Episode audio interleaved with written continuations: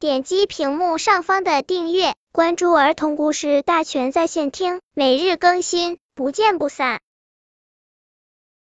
本片故事的名字是《谁哭了》。小男孩程程坐在地上，个人玩着玩具车，地上有大卡车、工程车、消防车、救护车，这些车忙碌的开来开去，各自执行着紧要的任务。程程最喜欢一辆警车，那是爸爸从国外出差买来的。只要打开警灯，就能闪着光发出声音，像真的警车一样。程程总是爱不释手，不让别的小朋友碰。程程的愿望是长大后成为名警察，抓坏人。爸爸！谁哭了？程程的小眉头皱了皱，心想，肯定又是小妹妹哭了。哎。自从这个小妹妹来到他们家，总是哭个没完。她哭，爸爸妈妈、爷爷奶奶就会围过去哄呀哄。今天只有妈妈一个人在家，她正在厨房里忙着什么，好像没有时间理会小妹妹。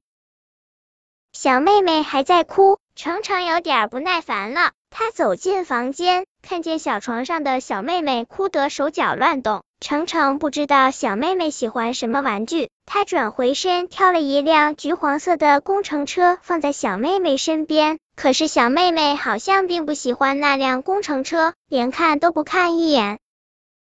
程程没有力发，又回去挑了一辆红色的消防车。这辆车也是程程非常喜欢的，红色的车身还能拉出长长的白色的云梯。他把消防车放在小妹妹身边。可是小妹妹还是不喜欢，还用小手往外推了下。